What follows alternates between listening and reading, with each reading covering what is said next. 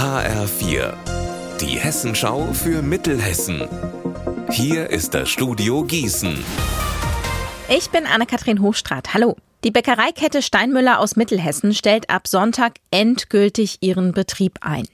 Demnach müssen alle 28 Bäckereifilialen schließen. Das hat der Insolvenzverwalter dem HR bestätigt. Alexander Gottschalk hat mit ihm gesprochen. Welche Gründe nennt er denn für das Aus der Bäckerei? Naja, der letzte Sargnagel war wohl, dass die Energiekosten zuletzt so stark gestiegen sind.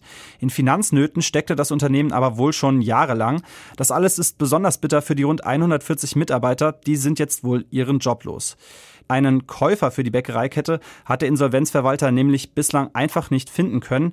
Er sagt, es gibt aber die Chance, dass zumindest einzelne Standorte von der Konkurrenz übernommen werden.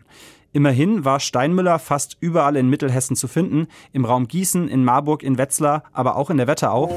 Die Landesgartenschau in Fulda hat gerade erst ihre Türen geöffnet. Schon geht's um die nächste Landesgartenschau.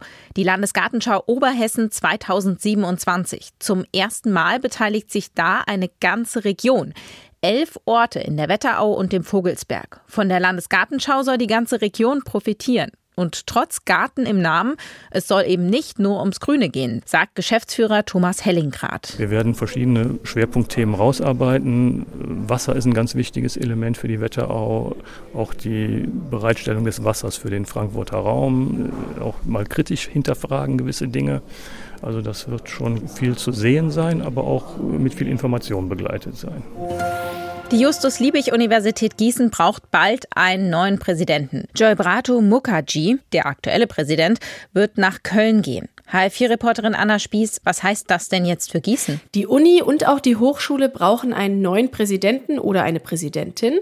Bis Oktober bleibt Mukherjee aber erstmal noch in Gießen, dann soll die Amtsübergabe in Köln sein. Da ist er gestern mit einer überwältigenden Mehrheit zum neuen Rektor der Uni Köln gewählt worden.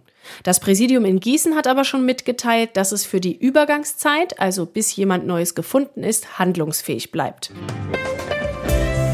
Unser Wetter in Mittelhessen. Das Grau der letzten Tage bleibt. Auch heute Nachmittag regnet es, bei zum Beispiel 16 Grad in Braunfels. Der Regen bleibt auch heute Nacht und morgen. Ihr Wetter und alles, was bei Ihnen passiert, zuverlässig in der Hessenschau für Ihre Region und auf hessenschau.de.